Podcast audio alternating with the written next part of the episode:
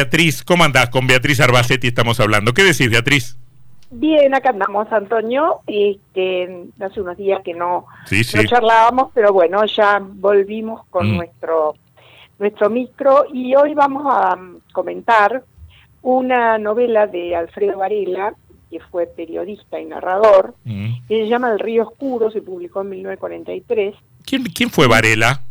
Mira, fundamentalmente fue periodista, militante del PC, y mm, tiene más trabajos de investigación como periodista que como narrador. Evidentemente, esta fue la novela que lo, hizo conocer, en realidad, porque viene de ser un proyecto de investigación que le encargó el diario eh, Crítica, y mm, bueno, lo transforma en un relato de fuerte temática social, y además revolucionó la literatura latinoamericana porque pone en escena un problema social y laboral candente, que es el de los obrajes de la yerba, y además la novela tiene algunas características singulares. Eh, utiliza lo que se llama fractura del relato, es decir, lo va alternando desde distintos ángulos temáticos, y hay tres líneas narrativas que son la explotación que sufre el mensú Ramón, que es el protagonista, digamos, el relato que tiene que ver con la selva y los animales, que son la escena de la novela, que se llama En la trampa, y luego la lucha entre el hombre y la selva, que es lo que él llama la conquista. Y comienza con un- una descripción realista, pero al mismo tiempo la llama galope en el río, como un metafórico viaje, de Ramón en la jangada, es decir, baja por el río eh, tratando de sostenerse como puede, intentando conservar la vida. Y el narrador dice algo muy interesante. El instinto no sabe de los ridículos temores del hombre, no conoce la duda ni la ansiedad. Se halla perfectamente ensamblado en la naturaleza y en la vida. Acude a las reservas, adivina y emplea todos los recursos que facilitarán la salvación efectivamente esto es lo que lo, lo protege a Ramón y bueno, logra su objetivo. Y cuando se dio cuenta de que había salido del, del remolino, eh, se pensó que era un milagro que lo había ayudado a salvarse, ¿no? Hay muchas metáforas visuales en las descripciones y mm, acude a, la, a una narración histórica, ¿no? Es decir, los yerbatales fueron famosos entre finales del siglo XIX y principios del XX, y hay un epígrafe que él la nota, donde dice los departamentos de Yerbales y Gatimí y San Estanislao se han convertido en cementerios. 30 años de explotación han exterminado la virilidad paraguaya entre el Tibicuarizú y el Paraná. Bueno, esto es lo que nos está dando eh, son las claves de una situación social y laboral de la región, que Ujú. bueno, a, a la Argentina le afecta particularmente por el río Paraná. Y mm, bueno, dice el narrador que durante una de- década prácticamente los eh, eh, obreros eh, van, eh, van muriendo y bueno, se van desplazando los de Brasil hacia mm, las provincias litoraleñas y el que los em, emplea tiene siempre el mismo discurso, engañoso, le dice, van a pasar una vida flor, se lo digo yo, trabajan un poco y se vienen con el cinto lleno. Y entonces meta a chupar y vivir bien. Y además con todas las mujeres que quieran. Bueno, evidentemente es una oferta tentadora, dinero, placeres. Señalemos acá que la mujer es nada más que un objeto. De casualidad, algunas tienen nombre y bueno, se prostituyen por la miseria eh, en la que están viviendo, ¿no? Bueno, los personajes centrales, los hermanos Moreira, estuvieron separados durante unos años, se reúnen y Adolfo, que más o menos está en el tema, desconfía de esta oferta, mientras que Ramón se encandila con la leyenda del Alto Paraná, que les prometía jornales fabulosos, hembras espléndidas, bailongo, y se dice, valía la pena probar, perder no se perdía nada. Bueno, esta fábula hasta lujuriosa, diríamos, eh, los arrastran porque no tienen otras oportunidades mejores y en realidad los podemos considerar víctimas del sistema. Em, y en un momento dado se describe de la siguiente manera. Hasta Posadas solían bajar los cadáveres bollando. Los muertos del Alto Paraná no tienen historia. No se sabe nunca quién fue el heredor ni por qué. Bueno, evidentemente la explotación humana es un tema recurrente en el trabajo del Cherbal. Eh, los mensúes trabajaban a destajo, en condiciones inclementes, que impacta muy fuertemente en el realismo con que Varela describe eh, el espacio del viaje por el río. Em, al mismo tiempo, sufren estos personajes una suerte de alucinación cuando mm, eh, están con los bolsillos llenos de plata, los ojos encendidos y el corazón contento. Después trabajarían unos meses allá arriba para volver con el cinto lleno según había asegurado, el turco. Bueno, esto ocurre, pero ¿qué pasa?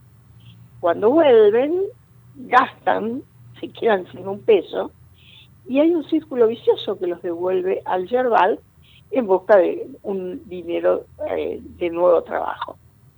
Em, bueno, las experiencias que narran los que hace mucho que están, como por ejemplo Baez, que ha sido un, amigo de Adolfo, eh, son realmente experiencias amargas em, y de las cuales no sacan ningún balance eh, limpio, digamos, eh, porque mm, se da cuenta que, los explotan de la peor manera y pierden todo lo que han ganado.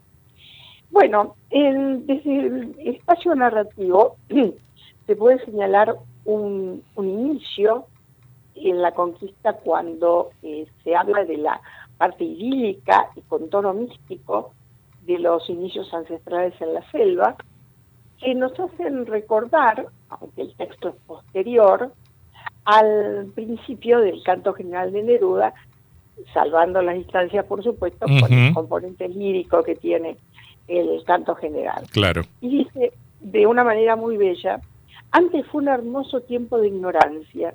Los salvajes eran dueños de una felicidad clara y espontánea. Fue cuando la yerba mate era amiga de los hombres.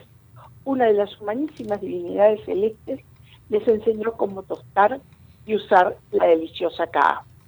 Pero bueno, esto duró poco porque cuando llega el conquistador blanco, dice, trajeron consigo la desgracia, el abuso y la esclavitud. La mancha verdosa de los yerbales iba quedando poco a poco oculta bajo la deslumbrante mancha de la sangre nativa.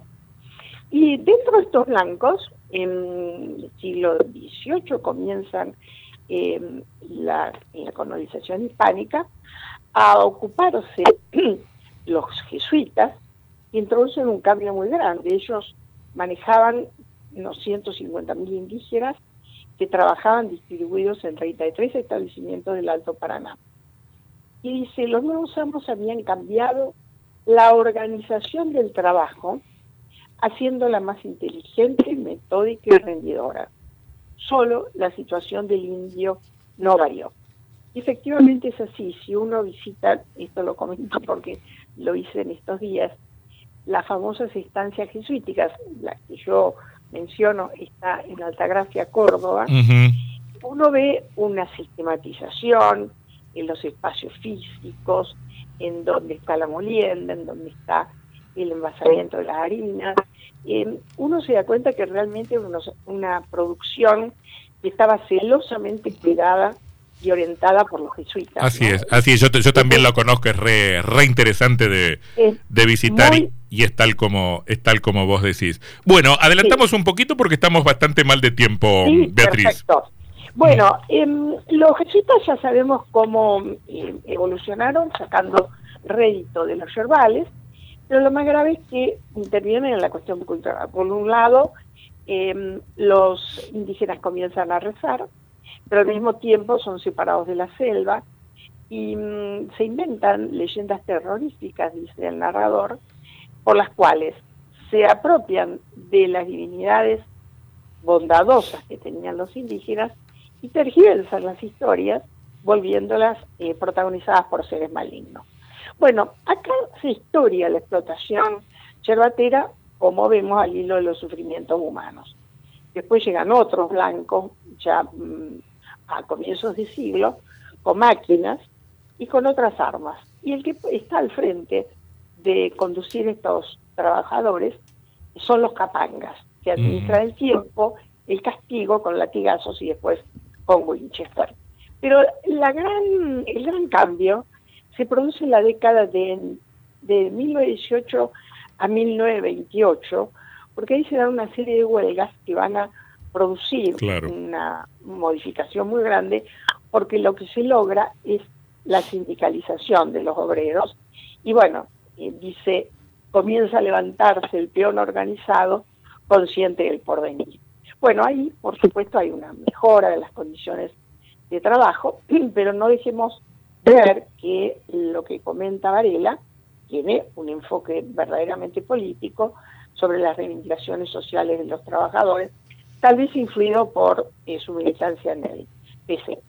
Bueno, para redondear, digamos que el estilo tiene magníficas visiones de la selva y el río, enérgicas, vitales, son, bueno, la escena de toda la narración, de toda la historia, en donde están el río que libre montarás de veno en una ruta de devastación, la selva que fue el santuario vegetal de los ancestros y que se manchó de sangre inocente, y luego sucesivamente el colonialismo español y el capitalismo posterior que se afincaron destruyendo la, la armonía que había entre la naturaleza y el hombre. Mm. Bueno, el paisaje está descrito con cierta sensualidad, que va de la mano del goce personal del mensú en sus desahogos sexuales y el alcohol. Hay algunas escenas eróticas que son muy rústicas, muy rudimentarias. Em, y finalmente es de destacar el uso del lenguaje coloquial, porque hay bastantes preguntas y respuestas entre los personajes, y el uso de la lengua guaraní, que tiene que ver con los ámbitos eh, rústicos y pueblerinos digamos de paso que el libro tiene al final una adenda con eh, vocabulario indígena que se usa a lo largo de la novela. Mm. Eh, digamos que tuvo una repercusión, como decíamos hoy, no solo en la literatura americana, sino también en los cambios políticos que se iban dando en la Argentina de esa década, al punto que en 1952 Hugo del Carril em, dirige, filma una película que está eh, basada en la novela que se llama Las aguas bajan mm. turbias, una excelente versión cinematográfica en blanco y negro que además protagoniza Hugo del Carril. mira, me estoy, me estoy enterando ahora, porque eso es un verdadero clásico, ¿no? Yo no, es una, una gran película, seguramente alguna vez se puede ver sí, en Volver, o no sé, en YouTube. Sí, sí, seguramente. la recomiendo porque es excelente. Yo no, no, no sabía, no sabía que estaba inspirada en esta obra, ¿no? Que es eh, El Río Oscuro. El Río, Exacto. El Río Oscuro de 1943, una novela de Alfredo Varela, un periodista, un narrador con un enorme compromiso político, la obra que hoy nos, nos trajo para repasar eh, en su reincorporación al programa la profesora Beatriz Arbacetti. Gracias Beatriz, hasta la semana que viene. No, al contrario. Gracias Antonia. chau, chau.